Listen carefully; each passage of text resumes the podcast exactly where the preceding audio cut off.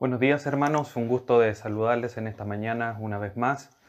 Hoy día vamos a, con la ayuda de Dios, a empezar a desarrollar la idea, cómo Pablo presenta cada uno de los elementos de la armadura de Dios. Pero antes de comenzar y ver el tema del día de hoy, vamos a orar para pedir a Dios que nos ilumine y nos hable Él en esta mañana. Padre Santo, te agradecemos, Señor, en esta mañana de este día domingo por este tiempo que nos da nuevamente de poder estar conectados para poder ser instruidos, redarguidos, instruidos en justicia por medio de tu palabra.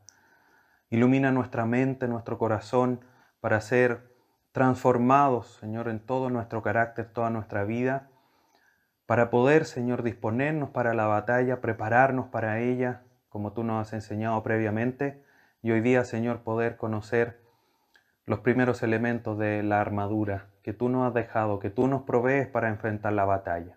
Ilumina nuestra mente como te pedíamos, Padre bendito, para entenderte y también para aplicar, para vivir con sabiduría con respecto a la enseñanza del día de hoy. Bendícenos, te agradecemos, Señor, en esta mañana y permítenos, por medio de esta enseñanza, también glorificar tu nombre, Señor, en nuestra vida. Te agradecemos por medio de tu Hijo Jesús. Amén. El título del sermón de esta mañana, hermanos, es La armadura de Dios, parte 1. Y vamos a estar estudiando el pasaje de Efesios 6, avanzando ya en tierra derecha para culminar esta serie practicando tu identidad en Cristo, vamos a estudiar el versículo 14 de este capítulo. Pero antes de leerlo, quiero comentarles de una historia, y más que una historia es un hecho real, que el doctor Hilbert dio testimonio en una reunión de psicólogos en el año 1954. Dijo él lo siguiente. Pregunté al señor Goering, primer ayudante de Hitler, si él había fomentado la Segunda Guerra Mundial en contra de los deseos del pueblo. A esta pregunta él respondió, por supuesto que sí, el pueblo común nunca desea la guerra ni en Alemania, ni en Rusia, ni en los Estados Unidos, ni en ningún otro país. Esto se da por sentado. Pero no es para el pueblo común decidir estos asuntos, decía él. Son los dirigentes quienes tienen que decidir la política de un país y cuando estos deciden declarar una guerra es fácil llevar al pueblo consigo. Solamente tienen que decir que el país está en peligro de ataque y echar a la cárcel a los pacifistas por haber perjudicado la seguridad nacional. Se puede fomentar el espíritu de guerra en poco tiempo. Es sumamente fácil, decía Hermann Goering. Claramente la Segunda Guerra Mundial, un hecho que ya lleva casi 100 años, aproximadamente 80, deja estas notas un poco crudas pero está ampliamente relacionado con el tema que estamos tratando en esta última sección importante de la carta de Pablo a los Efesios, que tiene que ver con la batalla espiritual, con la guerra espiritual. Quizás no es una guerra mundial, pero es aún peor que eso. Pablo ha detallado en esta sección, ha partido por la necesidad de fortalecernos en el Señor y en el poder de su fuerza, como el primer elemento, el primer lugar donde debemos nosotros poner nuestra vista que es en el Señor, en su fuerza, en su poder, para poder estar firmes en la batalla. Y ha dado, además de eso, dos grandes razones. La primera razón para ponerse toda la armadura es que debemos resistir las acechanzas del diablo, las maquinaciones, las estrategias que ocupa Satanás para atacar al pueblo de Dios. Y la segunda razón es para tomar toda la armadura nuevamente en función de resistir el día malo. Y acabando el día malo, acabando todo, estar firmes. Entonces Pablo ya ha puesto los cimientos con respecto a la guerra. Hay una guerra, para enfrentar la guerra hay que fortalecerse en el Señor y poner toda la armadura de Dios bajo estas dos razones que Él expone. Y esto para nosotros hoy día, hermanos, tiene que hacer como decía Gering en esta historia, en este relato que les eh, adelantaba o que les hacía mención al inicio, debe ser un aliciente. Es como que aquella nación cuando le decían, estamos en peligro, meter a la, preso a todos los pacifistas por eh, arriesgar la seguridad nacional, nosotros frente a estos relatos, frente a estos argumentos que Pablo está entregando, deberíamos decir, vamos a la guerra, partamos, vamos, estamos listos, preparémonos, o estamos preparados. Pablo ha entregado esos argumentos. Esto nos debe animar a nosotros a ponernos toda la armadura de Dios. Es eso finalmente lo que Pablo está tratando de conseguir y aunque quizás no lo consiga de, esa manera como, entre comillas, un chantaje como podríamos pensar que hizo Gehring, pero nosotros eh, con un entendimiento espiritual debemos aún más, con ánimo, con alegría incluso de ir a la guerra a batallar, a resistir. Entonces debemos prepararnos, la batalla está instalada y el deber nuestro es tomar toda la armadura de Dios, es prepararnos para la batalla, fortalecernos y tomar toda la armadura de Dios. Entonces Pablo ya ha puesto todos estos cimientos, todos los argumentos necesarios para decir que estamos en guerra. Ahora, después de todos estos argumentos, Pablo comienza a detallar cada una de las partes de la armadura. Ha llamado a la guerra, ha, instado que batallemos. Ahora vamos a ver qué es lo que es necesario llevar. Y el día de hoy veremos cómo debemos de vestirnos de verdad y justicia para estar firmes en la batalla espiritual. El propósito, repito, de el sermón del día de hoy titulado La batalla espiritual parte 1 o la armadura de Dios, perdón, la armadura de Dios parte 1 para la batalla espiritual es vestirnos de verdad y justicia para estar firmes en la batalla espiritual. Efesios 6, 14 dice lo siguiente, Estad pues firmes, ceñidos vuestros lomos con la verdad y vestidos con la coraza de justicia. Este versículo donde Pablo comienza a detallar todo lo que es la armadura ya nos entrega dos elementos de los seis que Pablo enumera en esta sección y en los versículos que siguen, obviamente enumera los próximos cuatro. En este versículo nombra dos, que son la verdad y la justicia. Pero Pablo, una vez más, antes de entrar en, detalle, se da un tiempo, se da un par de plumazos más, un par de palabras palabras previas para comenzar a detallar la armadura. Y exhorta una vez más al creyente, a los hermanos de Éfeso y, a, y Dios, por medio de esta enseñanza, a ti hermano en esta mañana, a que debes estar firme. Así comienza este versículo. Estad pues firmes. Este es el propósito de la armadura. ¿Lo has visto así a través de las enseñanzas previas que hemos tenido? Si no, mira, Efesios 6:11 eh, nos dice, vestíos con toda la armadura de Dios para que podáis estar firmes. Primera vez. Segunda vez, versículo 13, por tanto, tomad toda la armadura de Dios para que podáis resistir. Ese verbo resistir es un verbo compuesto y que una de sus partes hace alusión a estar firme. Finalmente, resistir es estar firme. O tiene ese propósito, esa implicancia en el verbo. Y finalmente termina el versículo 13 diciendo, y habiendo acabado todo, estar firmes. Tres veces la misma idea. Pablo ya le ha anunciado, le ha dicho, le ha puesto al frente de los hermanos en Éfeso que tienen que estar firmes. Bueno, una vez más, después de esta tercera, una cuarta vez, insiste Pablo, estad pues firmes. Frente a esta insistencia de Pablo, cuatro veces ya ha mencionado esta idea en tan solo cuatro versículos, cinco versículos. Debemos nosotros meditar.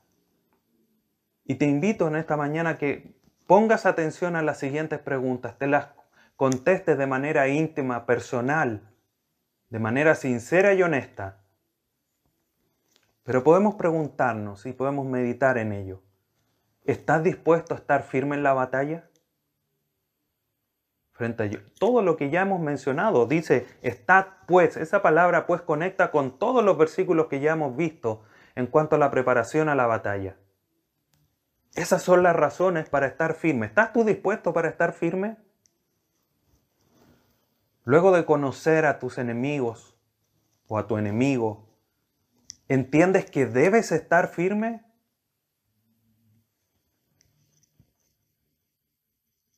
¿A qué te aferrarás para estar firme? ¿A tus capacidades que no son más que debilidades o al poder de Dios? Y esto tiene una seria connotación en cuanto a la naturaleza propiamente tal de lo que es la guerra. No es con armas carnales como mencionamos, sino con armas espirituales para poder hacer frente. Última pregunta para meditar frente a esta insistencia de Pablo. ¿Estás dispuesto a mantener la disciplina de tomar toda la armadura de Dios día a día para estar firme cuando acabe el día malo? Cada uno ha contestado. Pero sin lugar a dudas, los argumentos que Pablo nos ha entregado en los versículos que ya hemos estudiado, nos debe llevar a considerar, responder de manera afirmativa, si estoy dispuesto, si voy a entrar en la disciplina, me voy a fortalecer en el Señor para poder hacer frente a esta guerra espiritual. Deberíamos responder a estas preguntas de esta manera. Ahora, hermanos, si tú aún no lo consideras así, si aún no estás respondiendo a estas preguntas de manera afirmativa, debes de considerar las enseñanzas que hemos dado y debes de considerar esta insistencia que Pablo nos hace ver aquí de que debemos estar firmes. Si aún no lo haces por las razones, finalmente lo que Dios está aquí dando es una orden reflejada en los verbos imperativos que ha mencionado no solamente antes, sino que en este verbo, en este pasaje. Estad pues firmes. Ese firmes, estad firmes, es un verbo imperativo, es una orden. El comandante en jefe de las huestes espirituales sanas, que es el Señor de los ejércitos, Jehová Dios, le dice a su pueblo que ha comprado a precio de sangre, estad firmes. No es una opción el decir, no, es que yo no quiero, yo prefiero no quedarme, prefiero quedarme en la casa. No, estamos todos en la guerra. Debemos, por tanto, considerar este llamado de Pablo y esta insistencia frente a todos los argumentos, más la agregando que esto es una orden de parte de Dios, que debemos de estar firmes. Y Pablo comienza después de esta insistencia a dar detalles de la armadura de Dios. Pero ¿de dónde sacó Pablo esta imagen de la armadura? Muchos han considerado que tenía un modelo de alguna manera ahí en la cárcel, veía al soldado romano, pero esto de alguna manera no necesariamente es así porque el escudo, por ejemplo, que Pablo nombra más adelante en los versículos, el escudo de la fe, los soldados romanos que estaban en la cárcel no andaban con escudos, menos el escudo que se menciona en el versículo, que ya lo estudiaremos. Por lo tanto, es difícil que se haya basado en un modelo propiamente tal. Por, supuesto que le hacía como una imagen para ilustrar de mejor manera, pero no es porque tuviese un modelo. Quizás podríamos concluir finalmente que Pablo tenía en mente la realidad de ilustrarnos a través de los pasajes del Antiguo Testamento la realidad de que Dios ya ha nombrado la armadura de Dios. En Isaías, deje una marca en Efesios y vamos a Isaías capítulo 11. Solamente un versículo, hay varios pasajes que Isaías menciona Vamos a leer Isaías 11, versículo 5. Dice, y será la justicia cinto de sus lomos y la fidelidad ceñidor de su cintura. Isaías 49, 2, solamente para reforzar un poco más la idea. Y puso mi boca como espada aguda que me cubrió con la sombra de su mano y me puso por saeta bruñida, me guardó en su aljaba. Isaías 59, 17 también nos da una imagen en el Antiguo Testamento de esta implicancia de una armadura espiritual, de justicia, de verdad. Por lo tanto, Pablo eh, de alguna manera debe basarse, y así lo entienden muchos teólogos, en, en esta escritura del Antiguo Testamento, tomando estas partes que son mencionadas y él las adapta para poder entregar la idea que quiere mencionar con respecto a la armadura de Dios.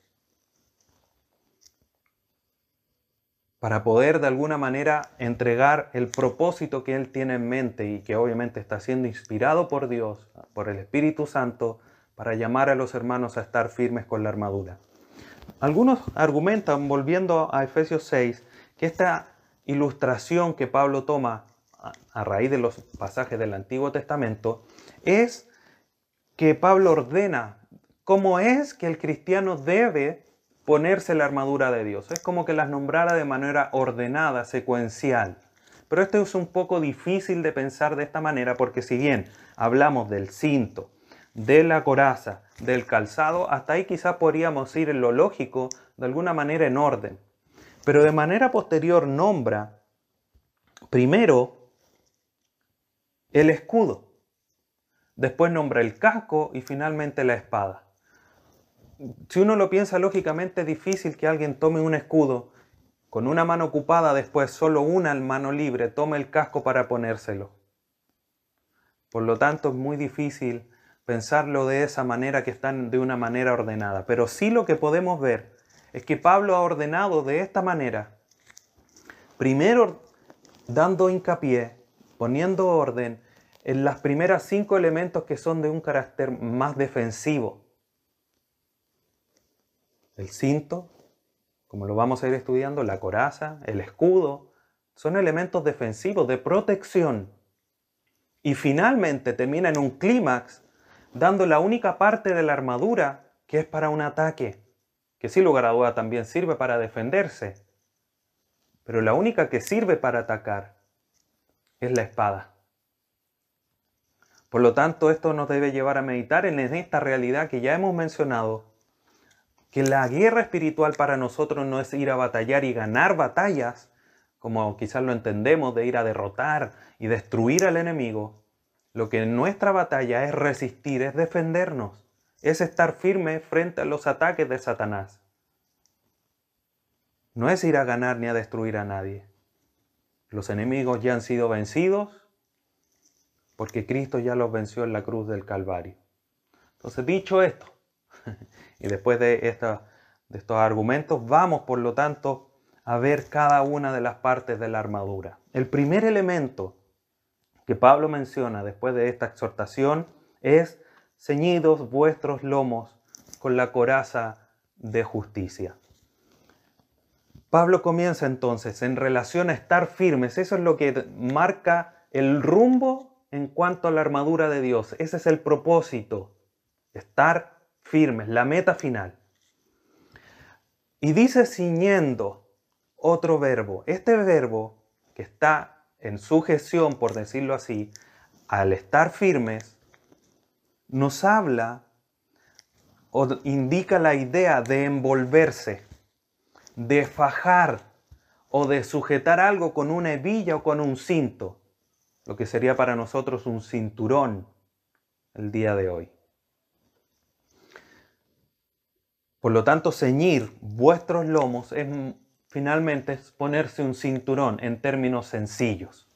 En la antigüedad, hermanos, los soldados romanos utilizaban túnicas y sobre estas túnicas llegaban hasta los muslos, se ponían cada una de las partes de la armadura. el cinto, el cinturón al que está haciendo mención Pablo aquí como parte de la armadura de en la armadura espiritual, pero sin lugar, a, duda con una mente física puesta en un soldado romano, sujetaba esta túnica. ¿Pero con qué motivo? ¿Con qué razón? Para poder tener libertad de movimiento. Porque así evitaba que esta túnica no quedara volando, por decirlo así, y ésta se enredase en algún carro, en algún matorral, quizás con otro soldado, ya sea enemigo del mismo ejército, un compañero de batalla, y eso finalmente provocara un estorbo para la batalla. ¿Cuántas veces nos ha, sucedido que vamos con cosas tomadas, bolsas o alguna otra cosa, y se nos enreda quizás la misma ropa, y se nos enreda en la manilla de la puerta, en alguna rama, cuando vamos pasando quizás por el campo, y nos quedamos atascados y trastabillamos en nuestro caminar. El cinto lo que hacía para el soldado era sujetar esta túnica, que obviamente protegía su piel de, de cada una de las partes de la armadura, y que no es una parte de la armadura como lo menciona Pablo acá, pero en lo físico, en lo terreno, se utilizaba para sujetar esta túnica el cinto, el cinturón. ¿Dónde se ajustaba? ¿Qué era lo que fajaba, lo que envolvía este cinturón? Eran los lomos, la cintura, la espalda baja, dicho de otra manera. Y esta es una parte muy importante del cuerpo. Primero, hermanos, porque permite la movilidad de la parte superior del cuerpo con la parte inferior del cuerpo. Une finalmente estas dos secciones de nuestro cuerpo. Cuando la cintura se ve afectada, y aquí yo sé que varios me van a comprender, cuando la cintura se resiente, todo nuestro movimiento general se ve afectado. Y esta realidad que para nosotros es tan patente, porque cuando nos duele la espalda andamos apenas, como decimos, se hace patente en las escrituras, hermanos. Mire lo que dice Deuteronomio capítulo 33.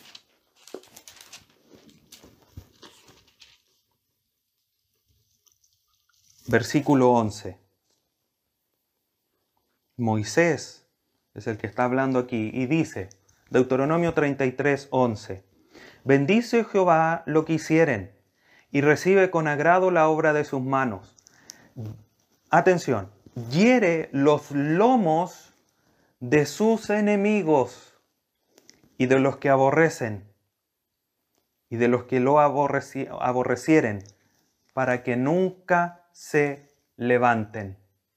Podrían ser los pies, podrían ser las manos, pero es los lomos, porque es una parte importante. ¿Cuántas veces, hermanos, además de esta realidad, muchas veces cuando estamos cansados, nuestro acto reflejo es ponernos las manos a la cintura para poder descansar, poder repasar. Nos da sostén a nuestro cuerpo para poder descansar un segundo, como decimos. Por lo tanto, proteger esta zona, los lomos, la cintura, es de suma importancia en el cuerpo espiritual. Quizás esta parte, un cinturón, es la menos, es el elemento de la armadura la menos ostentosa, la que menos relevancia podría tener, porque es solamente un cinturón. Pero a pesar de lo pequeño, quizás de lo insignificante, podríamos decir, es un elemento esencial porque nos permite esta libertad de movimiento para sujetar nuestras túnicas, nuestras ropas, para poder amoldarnos a una realidad. Y ya vamos a hablar de esto. Y además de proteger nuestra cintura. Además, tiene una, particularidad de esta realidad del cinto de justicia. Y es que los soldados, cuando tenían su cinturón, ahí se sujetaba la vaina, el estuche, donde iba puesta la espada. Por lo tanto, en lo que es la armadura de un soldado romano era muy relevante el cinto. Era un cinto grueso, ¿no? obviamente hablamos de cinturón para entender la imagen, pero es un cinto grueso que fajaba toda la cintura.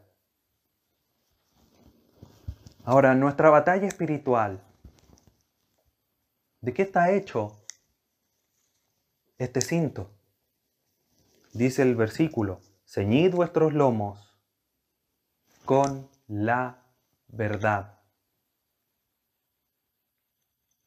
Ese es el elemento. Ese es de qué está hecho el cinto de la armadura espiritual que el creyente debe de utilizar. Y sin lugar a dudas, la verdad es un elemento esencial para la batalla. ¿Por qué? Miren lo que dice Juan 8, un pasaje que, que ya mencionamos, pero Juan 8:44 dice lo siguiente. Vosotros sois de vuestro padre el diablo, le dice Jesucristo. Y lo deseo de vuestro padre queréis hacer. Él ha sido homicida desde el principio y no ha, no ha permanecido en la verdad, porque no hay verdad en él. Cuando habla mentira, de suyo habla. Porque es mentiroso y padre de mentira. Este es Satanás, es el diablo, es el comandante en jefe de las huestes de maldad que Pablo ha detallado en los versículos anteriores y con los cuales estamos guerreando. Si el padre, el comandante, el jefe, es el padre de mentira, sus armas más habituales van a ser engaños, van a ser mentiras. Por lo tanto, para hacer frente a la primera necesidad, a la primera quizás característica, o a la característica más esencial de nuestros enemigos, que es que son mentirosos, es que nosotros debemos sujetarnos con la verdad. ¿Cómo no reconocemos la mentira si no es conociendo la verdad, estando ceñidos de la verdad? Pero podríamos utilizar las palabras de Poncio Pilato cuando estuvo con Jesucristo y preguntar, ¿qué es la verdad? Como dice ahí Juan 18, Existe una realidad, hermano, con respecto a cómo debemos de entender la verdad como parte de la armadura. ¿Cómo es que nos vestimos? ¿Cómo es que nos ceñimos la verdad? Para poder hacer frente al enemigo. Ya hay una realidad que nosotros no podemos ni dividir ni separar. Cito a William Gurnall con respecto a un comentario de este versículo y de esta parte de la armadura. Dice así. Si el entendimiento de uno está claro en cuanto a la verdad y su voluntad se cimienta sólidamente en propósitos sanos, santos, es un cristiano en proceso de desarrollo. Pero si el entendimiento se tambalea y la voluntad es inestable, el hombre es torpe y su vida está llena de impotencia espiritual. Fin de la cita. Por lo tanto, aquí tenemos una realidad que debemos de comprender. Y como les decía, que no podemos separar. Estos dos elementos lo vemos en esta cita. Primero, que hay un conocimiento propiamente tal de la verdad. Lo menciona William Gurnall cuando dice el entendimiento está claro en cuanto a la verdad. Ese es el primer elemento. Y lo segundo es que la voluntad se cimienta sólidamente en esos propósitos, en ese conocimiento, en ese entendimiento de la verdad.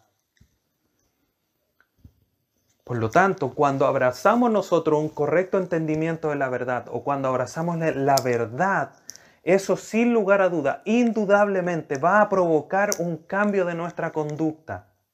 Si no hay cambio de conducta, es porque no estamos abrazando la verdad completamente siempre va a provocar un cambio. Pablo ya está ya ha mencionado esto Esto no es extraño para los hermanos en Éfeso. Volviendo a Efesios, pero en el capítulo 1, versículo 13, Pablo ya ha mencionado que los hermanos conocen la verdad. Le dice, en él también vosotros, habiendo oído la palabra de verdad, el evangelio de vuestra salvación, y habiendo creído en él, fuisteis sellados con el Espíritu. Entonces los hermanos ya conocen, han escuchado la verdad. Así también lo dice Efesios capítulo 4, versículo 11. Y él mismo constituyó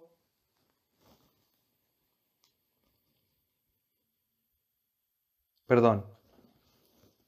Sí, estoy bien. Y él mismo constituyó unos apóstoles, otros profetas, otros evangelistas, otros pastores y maestros, a fin de perfeccionar a los santos para la obra del ministerio, para la edificación del cuerpo de Cristo. Obviamente eso a través de el conocimiento de la verdad que ya habían escuchado, que Pablo le está aquí de alguna manera volviendo a explicar y detallando con más profundidad. Por lo tanto, el conocimiento es algo esencial. El conocimiento de la verdad para la batalla espiritual. Hay que abrazarla. Pero no solamente debemos de quedarnos ahí en este conocimiento de la verdad, Debemos aprender a vivir en la verdad, a actuar según la verdad. Pablo ya ha presentado esa verdad con mayor profundidad, hablando de la identidad que tiene cada creyente en los primeros tres capítulos de Efesios, y después del capítulo 4 en adelante comienza a dar detalles de que es que anden como es digno de la vocación con la que fuisteis llamados, le dice en el capítulo 4, versículo 1. Y ha hecho aún mención más profunda y más concreta Cito y vamos a revisar algunos pasajes. Efesios capítulo 4, versículos 29 y 30. Dice, ninguna palabra corrompida salga de vuestra boca, sino la que sea buena, necesaria, sea buena para la necesaria edificación a fin de dar gracia a los oyentes. Y no controstéis al Espíritu de Dios con el cual fuisteis sellados para el día de la redención, tal cual como decía en Efesios capítulo 1, y edificados, como dice Efesios 4:11. Versículo 25, vamos a ir un poquito retrocediendo. Por lo cual, desechando mentira, dice Pablo, hablad verdad, esa verdad que ustedes han escuchado. Esa es la que tienen que hablar, no mentiras como los que tienen a Satanás como padre. Versículo 15 sino que siguiendo la verdad en amor, dice Pablo. En el capítulo 5 sigue e insiste y da por sentado que los hermanos ya conocen la verdad porque ya la escucharon. Y dice Efesios 5:9, porque el fruto del Espíritu es en toda bondad, justicia y verdad. Fruto, acción, resultado de haber escuchado, ahora tienen que dar fruto de verdad. Versículo 17, capítulo 5. Por tanto, no seáis insensatos, sino entendidos de cuál sea la voluntad del Señor, que finalmente es la verdad. Son nombres distintos. Por lo tanto, Pablo ya ha mencionado la realidad de la verdad, del conocimiento, que es la primera parte de este cinto. Y la segunda parte, por decirlo así, es la acción en la verdad. Y son dos realidades que no podemos separar. Son dos temas, dos, dos elementos de la verdad que para nuestra armadura nosotros no podemos separar. Por eso, hermanos, es necesario que para ceñirse los lomos debamos tener estas dos realidades. Primero,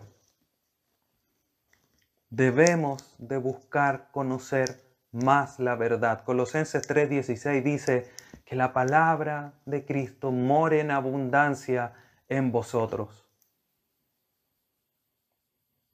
Pregunta sería, ¿está abundando la palabra de Dios en tu vida? ¿Está habitando tan abundantemente la palabra de Dios en tu vida?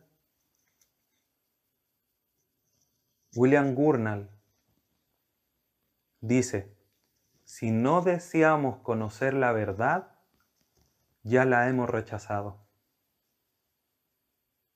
¿Estás rechazando la verdad? ¿Cuánto deseas aprender la verdad? Para hacer frente a la batalla espiritual, hermano, tienes que abrazar esto, amar esto, que es la palabra de Dios, para hacer frente al enemigo, aquel que quiere engañarnos, tal cual como comenzó la caída del hombre, con engaños se acercó Satanás a Eva, con que ha dicho Dios. Dios nos dijo que íbamos a morir, no moriréis, mentira. Para hacer frente a eso debemos ir con la verdad tal cual como lo hizo Jesucristo. Di a estas piedras que se conviertan en pan. Y Jesucristo le respondió con la verdad. Abrazó la verdad, aprendía la verdad, la tenía sujeta a él. No solo de pan vivirá el hombre, sino que de toda palabra que sale de la boca de Dios. Y así en cada una de las instancias que Satanás tentó a Jesucristo. Respondió con la verdad porque la amaba, porque la conocía. Nosotros debemos de someter nuestra mente, nuestro corazón a la palabra, amarla, atesorarla, guardarla en nuestra mente, en nuestro corazón, para hacer frente a las mentiras de Satanás. Tienes que escudriñarla, para poder conocerla. Como dice Juan 5:39.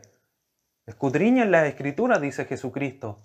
Y aún más en Hechos 17, los hermanos de Berea dicen que escudriñaban la palabra para saber si era verdad lo que se les estaba enseñando.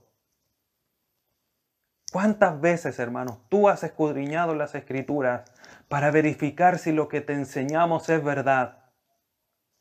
Es lo que demandan las escrituras para todo creyente. Porque los que enseñamos también podemos errar. Por supuesto que no es lo que queremos. Queremos ser fieles, lloramos y nos esforzamos para ser más fiel.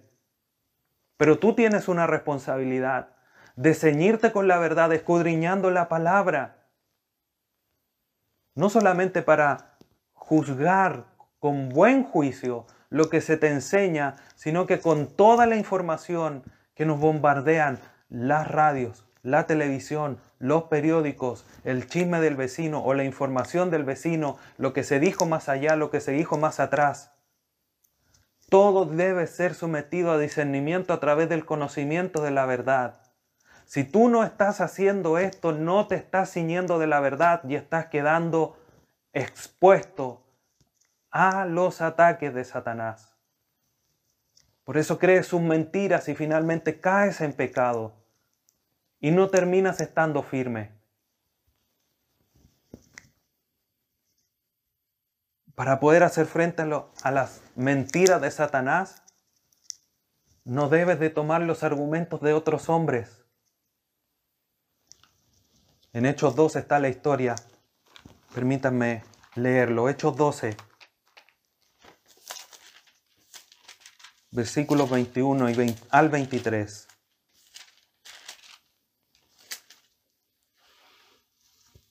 Y un día señalando Herodes, vestido de ropas reales, se sentó en el tribunal y les arengó. Pidió que le gritaran. Animó al pueblo a que gritara y el pueblo aclamaba a través de la arenga, del ánimo que hacía Herodes, gritando, decía el pueblo, voz de Dios y no de hombre. Porque quería que Herodes su Dios les hablara. Nuestros argumentos no son los de los hombres, hermanos. Debemos nosotros hacer frente a las mentiras, no con lo que les dijeron quizás buenos maestros. Y no voy a nombrar a ninguno para que se malinterprete lo que estoy diciendo. Pero ninguno de ellos Debemos nosotros tomar sus palabras para hacer frente al enemigo. No estoy diciendo que debemos de considerarlas, pero para hacer frente al enemigo lo único que basta, lo único que es suficiente es la palabra de Dios, la verdad. No aclamar las palabras de los hombres como si fuesen voz de Dios. Finalmente Herodes quedó muerto, lo hirió y murió comido por gusanos.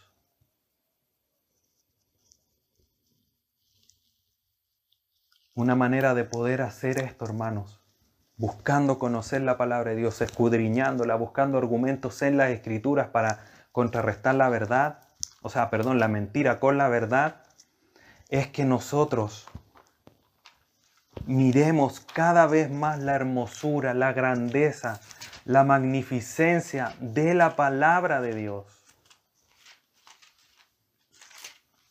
Mire lo que dice el Salmo 119, un extenso salmo que sin lugar a duda habla de la excelencia de la ley, de la palabra de Dios, y nos habla al respecto. Versículos 96 y 97. A toda perfección he visto fin. Amplio sobremanera es tu mandamiento. O sea, todas las otras perfecciones, todos los otros argumentos tienen un fin. Pero mucho más amplio es tu mandamiento. Versículo 97. Oh, cuánto amo yo tu ley. Todo el día es ella mi meditación. Debemos de amar la palabra de Dios, de llevar a considerar la palabra de Dios tal como lo que es. Ella es la palabra de Dios, tan majestuosa, tan sublime y tan poderosa.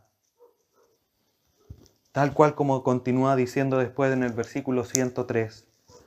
Cuán dulces son a mi paladar tus palabras, más que la miel a mi boca un tesoro inigualable es lo que tenemos en nuestras manos, hermanos.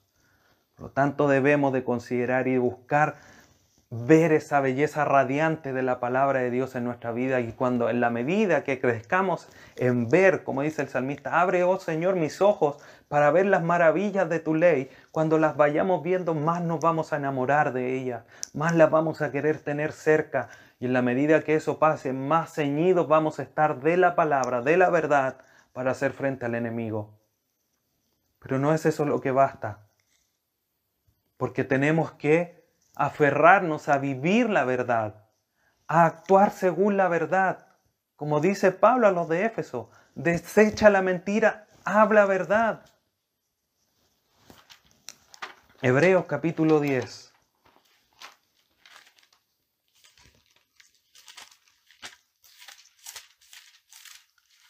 dice lo siguiente.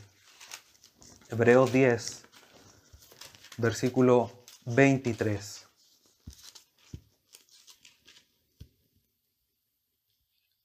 Mantengamos firme, sin fluctuar, la profesión de nuestra esperanza, porque fiel es el que prometió, firmes, sin fluctuar, este caminar en la verdad. ¿Cómo hacemos esto? Hablemos verdad, como dice Efesios 4:25, ya lo leímos. Desecha la mentira, habla verdad. No nos dejemos engañar. Hermano, no creas las mentiras de Satanás. Efesios 4:25. Por lo cual, desechando mentira, hablad verdad cada uno con su prójimo, porque somos miembros los unos de los otros. Y dice después en el 5, 6, 5, capítulo 5, versículo 6, nadie os engañe con palabras vanas, porque por estas cosas viene la ira de Dios sobre los hijos de desobediencia. Nadie los engañe, ustedes ya conocen la verdad. Sin lugar a duda hay mentiras que todos creemos, que Satanás viene a susurrarnos. ¿Cuántas veces te has visto afligido pensando, no es que el Señor no me ama. No es que ya no soy importante para Dios.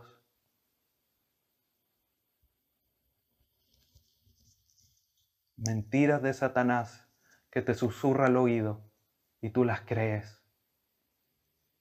Porque no has abrazado la verdad y no estás respondiendo, no, estás, no estás estando firme a, a ese ataque, a esas mentiras con la verdad sino que empiezas a meditar, empiezas a masticarle y las terminas creyendo. Samuel Pérez Millos habla con respecto a que nuestra conducta tiene que estar marcada por la verdad y dice, una vida de mentira que comprende especialmente la hipocresía es una vida de derrota espiritual. Hermanos, vivir en la verdad no es solamente hablarla, sino que también la llevamos en nuestro ser. ¿Estás siendo hipócrita? ¿Tratando de mostrar a la gente algo que tú no eres? ¿Estás tratando de demostrar en la iglesia mayor santidad de la que realmente tienes? No es que no debamos de esforzarnos en eso, pero también debemos ser sinceros. Porque si no estamos siendo hipócritas, y eso no es vivir en la verdad.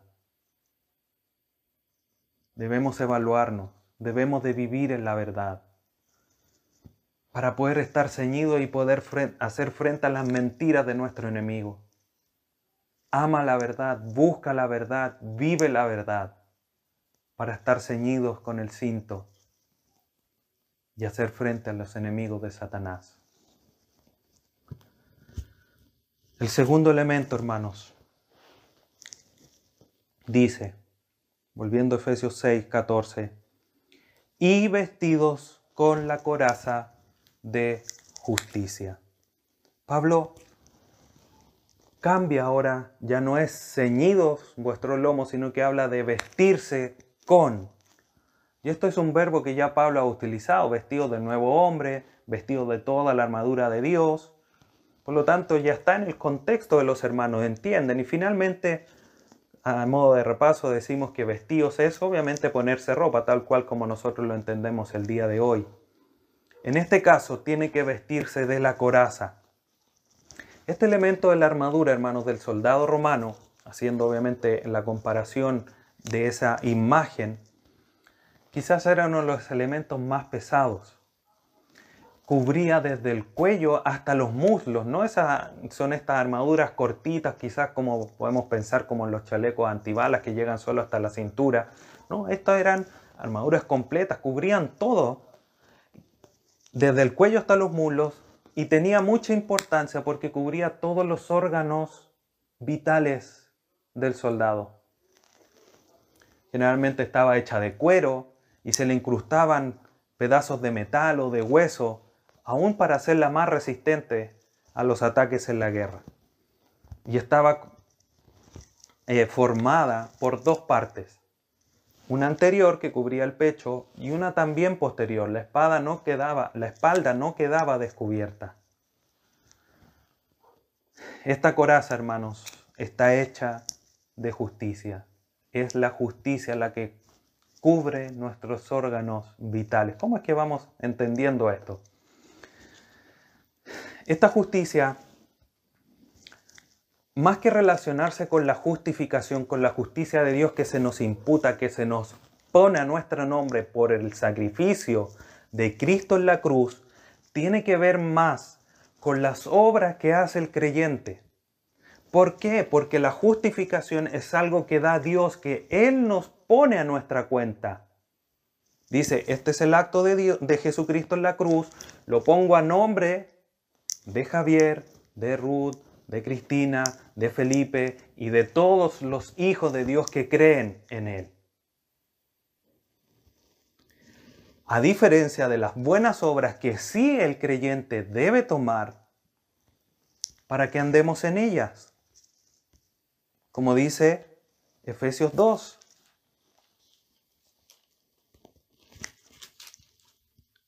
Diez, porque somos hechuras suyas creados en Cristo Jesús para buenas obras, las cuales Dios preparó de antemano para que anduviésemos en ellas.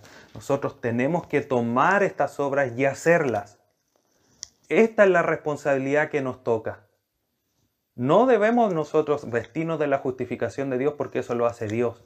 Sí tenemos la responsabilidad de tomar las buenas obras que Él preparó de antemano para que anduviésemos en ellas y andar en ellas. Por lo tanto, Pablo, que ya ha hecho mención a esta justicia, tiene que ver con la vida justa, la vida recta, las buenas obras para hacer frente al enemigo.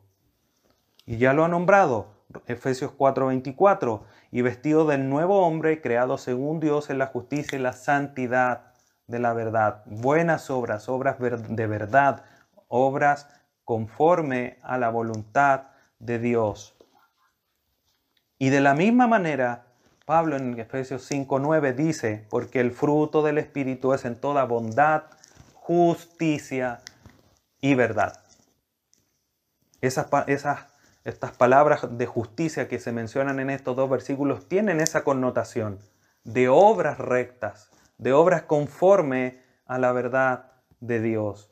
Por lo tanto, Pablo les está diciendo, su vida justa, sus buenas obras, sus acciones conforme a la voluntad de Dios son las que van a protegerlas en la guerra espiritual. Las acciones que están hechas conforme a la identidad que tienen en Cristo son las que les van a proteger sus órganos vitales.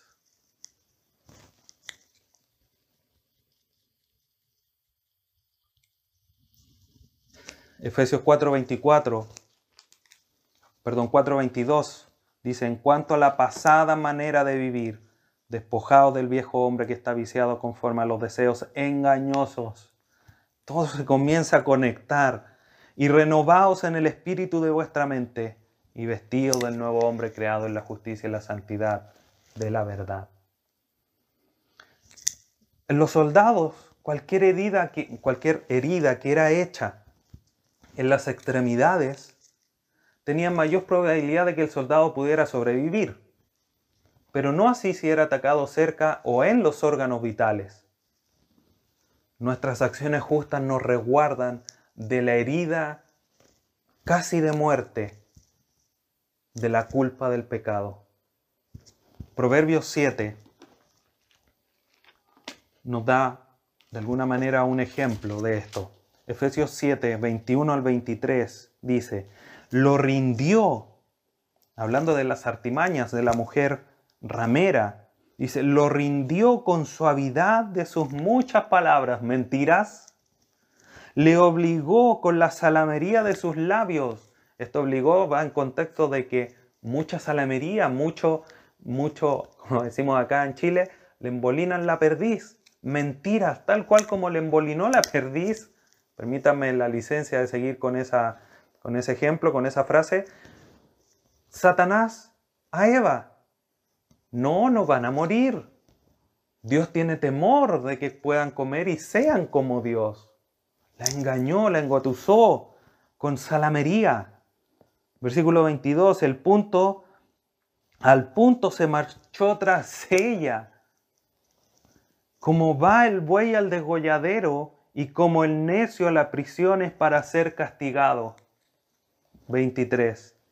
Como el ave que se apresura a la red y no sabe que es contra su vida hasta que la saeta traspasa su corazón.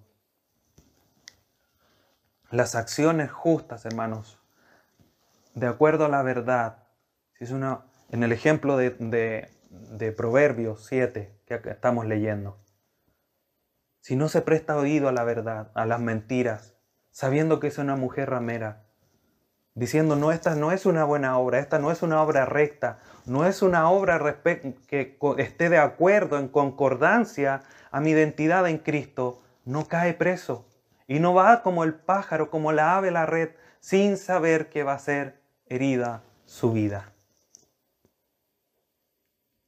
El cinto o la coraza de justicia nos resguarda de esto, hermanos. ¿Cómo? William Gurnall dice, no hay gran diferencia entre un ejército atemorizado, paralizado y uno muerto.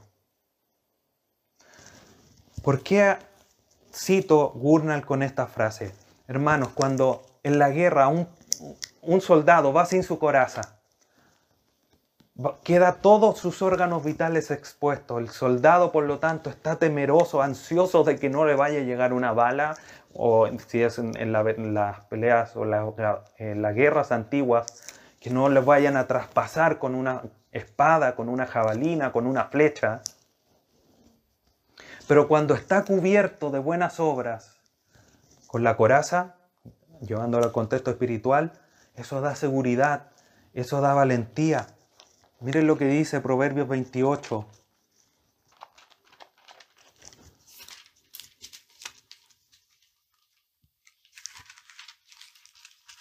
Versículo 1. Huye el impío sin que nadie lo persiga, mas el justo está confiado como un león. Cuando hacemos obras justas, estamos tranquilos, estamos confiados, pero cuando pecamos, cuando no hacemos obras justas, salimos corriendo. Nos, asustamos con nuestros propios ruidos, con el sonido de nuestra culpa y salimos corriendo, despavoridos, tal cual como Adán. Adán pecó y andaba ansioso, preocupado, escondido detrás de los matorrales porque Jesús, el Señor, iba a pasearse y lo iba a ver desnudo. La única manera de poder resguardar nuevamente, de cubrirnos, de sentirnos seguros, es volviendo a vivir nuevamente de manera íntegra, en justicia de manera recta, en santidad. Primera carta de Juan.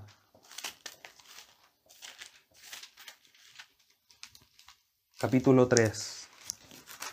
Versículo 21 dice lo siguiente. Amados, si nuestro corazón no nos reprende, confianza tenemos en Dios. Debemos entonces, hermanos, comprender que con nuestras buenas obras, que no tiene nada que ver con, ser salvos, sino que ya somos salvos, somos creyentes y estamos en la batalla, por lo tanto debemos hacer estas como resultado de la salvación. Estas buenas obras nos ayudan a protegernos tal cual como una coraza, porque nuestro enemigo es un acusador, Ahí en Job 1.6, cuando dice que vinieron los hijos de Dios y entre medio venía Satanás, en hebreo dice Hasatán, que se traduce como el acusador. Y esa realidad la vemos patente en Apocalipsis 12, versículo 10. Dice, entonces oí una gran voz en el cielo que decía, ahora ha venido la salvación, el poder y el reino de Dios y la autoridad de su Cristo, porque ha sido lanzado fuera el acusador de nuestros hermanos, el que los acusaba delante de nuestro Dios día y noche. Además de venir con engaños, Satanás viene con acusaciones por lo tanto, hermanos, si tú actúas bien, si haces obras rectas, eh, eh, rectas, si actúas conforme a la identidad que tienes en Cristo, ¿te podrá acusar el acusador si tú no les das razones?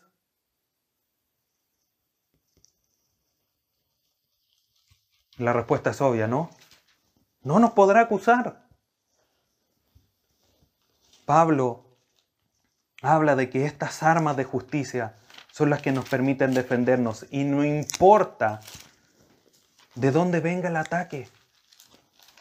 Segunda carta a los Corintios capítulo 6, versículo 7.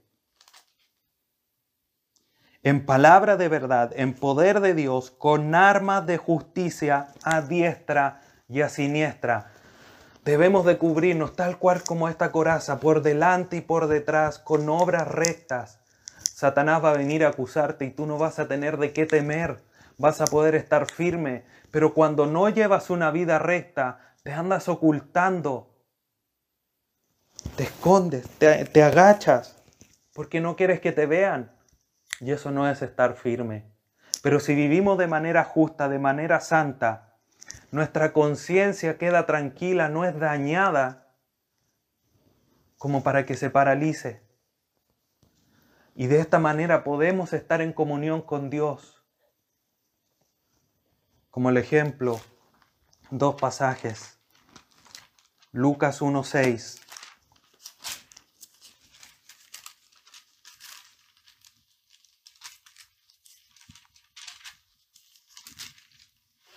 Dice, ambos, hablando de Zacarías y de Elizabeth, ambos eran justos delante de Dios y andaban irreprensibles en todos los mandamientos y ordenanzas del Señor. No tenían que temer. Lo mismo que dice Hechos 24. O una idea similar al menos. Hechos 24, 16. Y por esto procuro tener siempre una conciencia sin ofensa ante Dios y ante los hombres. Eso nos hace vivir confiados y en paz.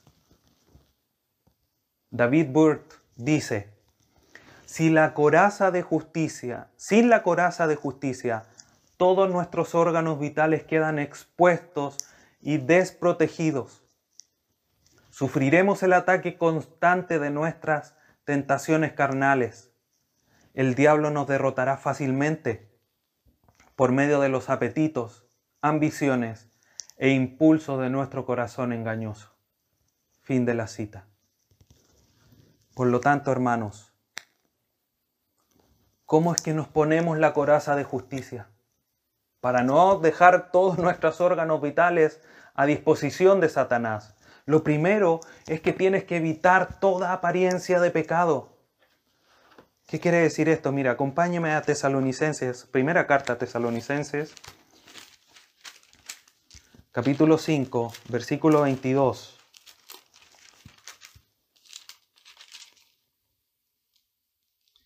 absteneos de toda especie de mal. Toda. No peques en nada. Ya, pastor, pero eso es difícil. Pero esfuérzate. Que no tengan diez razones o diez lugares por donde atacarte. Que sea uno. Sabemos que tenemos debilidades. Sabemos que tenemos puntos flacos. Pero ¿cómo te estás fortaleciendo en el Señor? ¿Estás pidiendo al Señor que te fortalezca?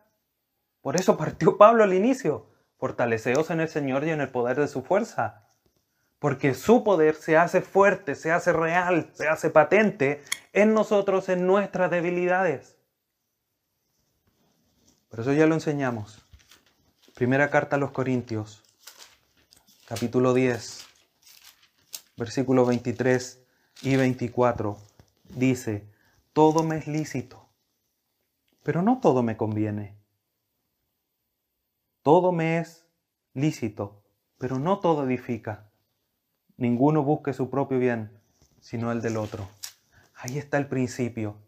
Discierne con la verdad que se relaciona con la justicia, con los hechos de justicia, o con los hechos rectos. Discierne, ¿te edifica? ¿Te conviene? ¿Es de beneficio para los demás? Y evita toda apariencia de pecado, aquello que pareciera que no es agradable. Bueno, sujétalo a la palabra, sujétalo a la escritura. Quizás te es lícito, pero ¿te conviene? ¿Te edifica? Lucha contra el pecado como una segunda manera de ponerte la coraza de justicia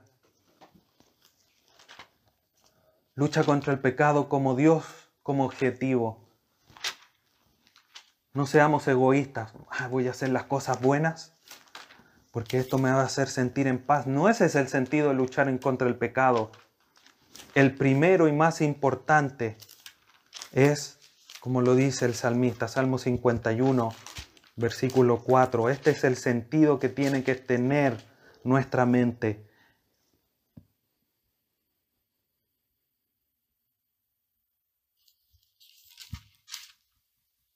Contra ti, dice el salmista, contra ti solo he pecado y he hecho lo malo delante de tus ojos para que sea reconocido justo en tu palabra, seas reconocido justo en tu palabra y tenido por puro en tu juicio. Nuestra raíz de luchar en contra del pecado, primeramente, es que ofende a Dios. contra Él pecamos. Y después es que trae el resultado de estar seguros contra los ataques de Satanás. Pero debemos de luchar contra el pecado y debemos de mortificarlo. He dado este ejemplo antes. Si hay un perro salvaje, un perro bravo, si tú lo dejas amarrado y le empiezas a dar comida, el perro va a seguir bravo. Y se va a poner más fiero porque está amarrado, no tiene libertad. Pero deja de darle comida. El primer día quizás puede hacer que ande peor, pero el segundo, tercer, cuarto día se va a debilitar. Lo mismo pasa con nuestros pecados. Mortifícalo. ¿Quieres dejar la pornografía? Saca aquello que te permite verla. El computador lo tienes en una sala aparte, escondida. Ponlo en, una parte visible, donde no tengas la libertad de visitar esas páginas. Por poner un ejemplo, hermanos, tantos otros, que hay pecados ocultos en nuestra vida y que como están ocultos y nadie los ve, los permitimos o nos relajamos. Debemos batallar en contra de ellos, mortificarlos. Si no, aún, si no has visto aún la realidad de ese pecado en tu vida, pídele a Dios que te la revele que te abra los ojos espirituales para ver la realidad en que estás fallando, para poder cada día estar más fortalecidos y no caer en las manos de Satanás con un ataque sorpresa además. Mortifica el pecado y crece en santidad. Por lo tanto, hermanos, debemos estar firmes en la batalla, porque estamos en una batalla, eso ya lo hemos discutido y hemos establecido. Es indudable y ineludible que estamos en la batalla. ¿Cuál es nuestro deber? Estar firmes. ¿Cuál es el medio? Toda la armadura de Dios.